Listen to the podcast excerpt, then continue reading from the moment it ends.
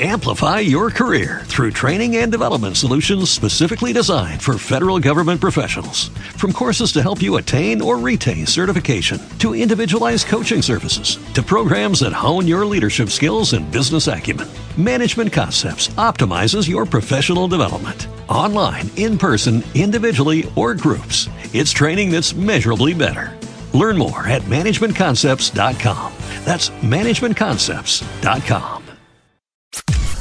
Podcast Millennium.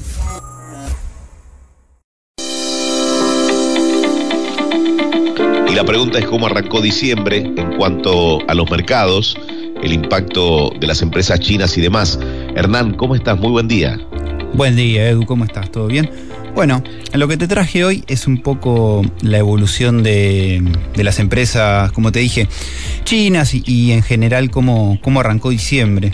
Lo que, lo que vale la pena destacar es que mmm, puntualmente la, eh, la, semana pasada lo que, lo que sucedió, pero que en realidad viene sucediendo desde principio de año, es una puja política entre Estados Unidos y China en torno a las empresas que cotizan este, en este mercado yanqui, que es el más grande del mundo, como ya, ya conocemos.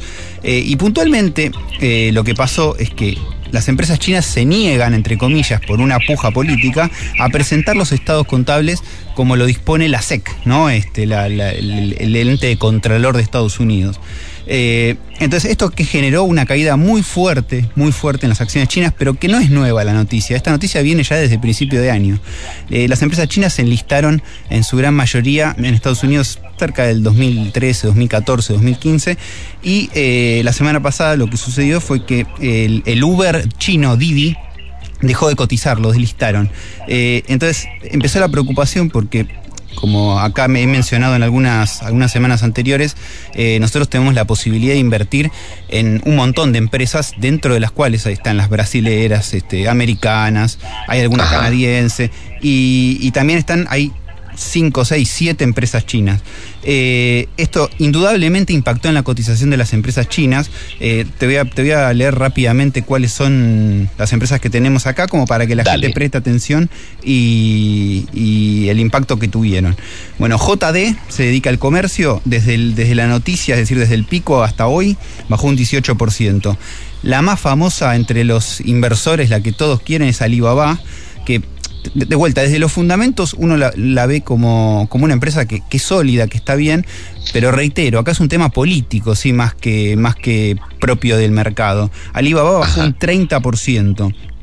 Eh, después tenemos NetEase, que se dedica al comercio electrónico, bajó un 10%. Petrochina, también dedicada petro al petróleo, bajó un 10%. Baidu, eh, también un motor de búsqueda similar a Google, bajó un 15%. Y finalmente Al Aluminio China bajó un 30%. Entonces, ¿qué quiero decir con esto?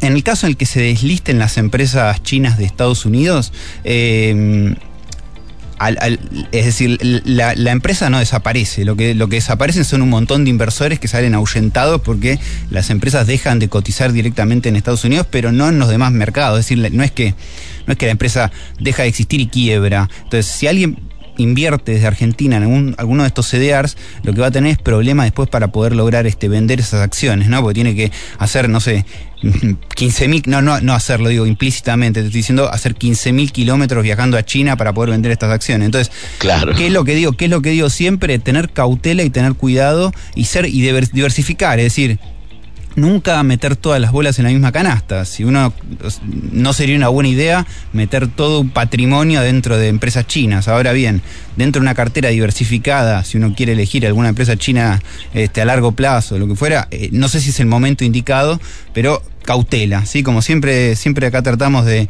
contar este, lo bueno, pero también lo malo. Bueno, en este caso hubo un fuerte golpe a las empresas chinas la semana pasada que, no obstante, ayer rebotaron fuerte. Entonces, acá siempre está esa puja política de es verdad, es mentira, corren rumores, se desmienten. Eh, entonces, el, mes arrancó convulsionado con el tema de, COVID, eh, se sumó este tema chino y bueno, este, empezaron a, empezó a haber una, una, revolución en el mercado que ayer se estabilizó, pero es un tema para, para, para una, una luz amarilla para, para, para seguirlo muy de cerca. Completamente. Después, este, algo que no quiero dejar de mencionar, Edu, eh, en, el, en el mes el Merval arrancó un 11% arriba después de haber tenido un noviembre que fue bastante pálido. Eh, habíamos tenido 5 o 6 meses seguidos de suba. Bueno, este noviembre hubo una pausa, era de vuelta. El Merval sube 11% eh, en lo que va del mes, es decir, en 4 o 5 ruedas, estamos a 7 de diciembre hoy. El riesgo país bajó un 8,5%, también algún rumor ahí de, de acuerdo con el Fondo Monetario por ahí podría estar este, influyendo en esta baja, que igual no el, riesgo país sigue en 1.700 puntos, pero había tocado 1.900 casi en, en el mes pasado y bueno, este, se ve un impacto, hay una baja de riesgo país. Y por último, como para cerrar hoy la columna, te quiero hablar de una empresa en la cual uno dice, acá tengo que invertir, o sea, e, esto acá es por acá, eh, que es Mercado Libre eh, en eh, Mercado Libre en el año, Edu, para la sorpresa de cualquier persona, eh, está 1% abajo en pesos. O sea, el que puso un, 100 mil pesos a principio de año y tiene 99 mil. Y es, es, una situación particular, ¿no? Porque uno, me, cualquier persona normal le dirá, ¿querés invertir en Mercado Libre? Sí, pero son cuestiones de mercado. Es decir, Mercado Libre empezó a cotizar hace no, no muchos años, eh, arrancó, no sé, 20, 30, 40 dólares, llegó a 2.000, o sea, tuvo una suba espectacular, recortó a 1.200, volvió a subir a 2.000 y ahora de vuelta bajó a mil y pico de dólares. Este, es decir, en dólares tuvo una baja casi del 35%. Y la, la noticia que tuvimos ahora hace una o dos semanas, hubo dos noticias en Mercado Libre. La negativa, entre comillas, o la que el mercado tomó como negativa, es que salió a vender este, un millón de acciones a 1.500 dólares. No gustó entre los operadores y eso hizo que la, la acción tuvo, tuviera una caída bastante fuerte. Esto sumado a todo el run run político y el run run, perdón, este, en torno al coronavirus, etcétera, etcétera. Pero este, eso generó un impacto fuerte en, la caída de Mercado Libre y, bueno, hay que ver qué, qué pasa a futuro Pero con esto qué quiero decir, no hay nada, no hay este eh, una acción que por nombre venda directamente. Siempre eh, en cualquier inversión existe riesgo. Acá tenemos un claro, claro ejemplo con este Mercado Libre y también ni que hablar con las empresas chinas y tal vez empresas en las cuales uno tal vez no apuesta. Por ponerte un ejemplo, este IPF en lo que va del mes subió un 18%, ¿no? Y uno dirá quién va a invertir en IPF hoy en día con, pero bueno, entonces el mercado da por un lado este, algunas oportunidades interesantes en algunos lugares y otras empresas en las cuales deberían tener un retorno por ahí muchísimo más alto al que tienen, se toman una pausa, descansan y bueno, eh, eh, así, así las cosas, Edu, así estamos con el mercado en el inicio de diciembre, medio alterado, convulsionado, con subas muy fuertes y bajas muy fuertes, pero en lo que va del mes, por lo menos para, para la renta variable argentina, este, arrancamos con el pie derecho. ¿Sí? Perfecto, Hernán.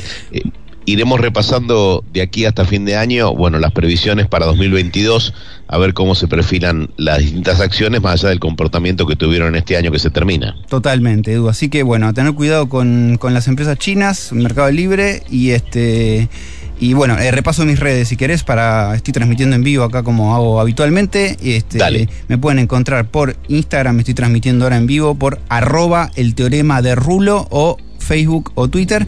Y bueno, nos encontramos acá el martes que viene a ver qué va pasando, ya promediando el mes, llegando casi a, Nochebuena acá con, con Edu. Impecable, Hernán. Que tengas una muy buena semana y nos estamos hablando. Lo mismo para vos, Edu. un abrazo grande. Podcast Millennium. Amplify your career through training and development solutions specifically designed for federal government professionals. From courses to help you attain or retain certification, to individualized coaching services, to programs that hone your leadership skills and business acumen, Management Concepts optimizes your professional development. Online, in person, individually, or groups, it's training that's measurably better. Learn more at managementconcepts.com. That's managementconcepts.com.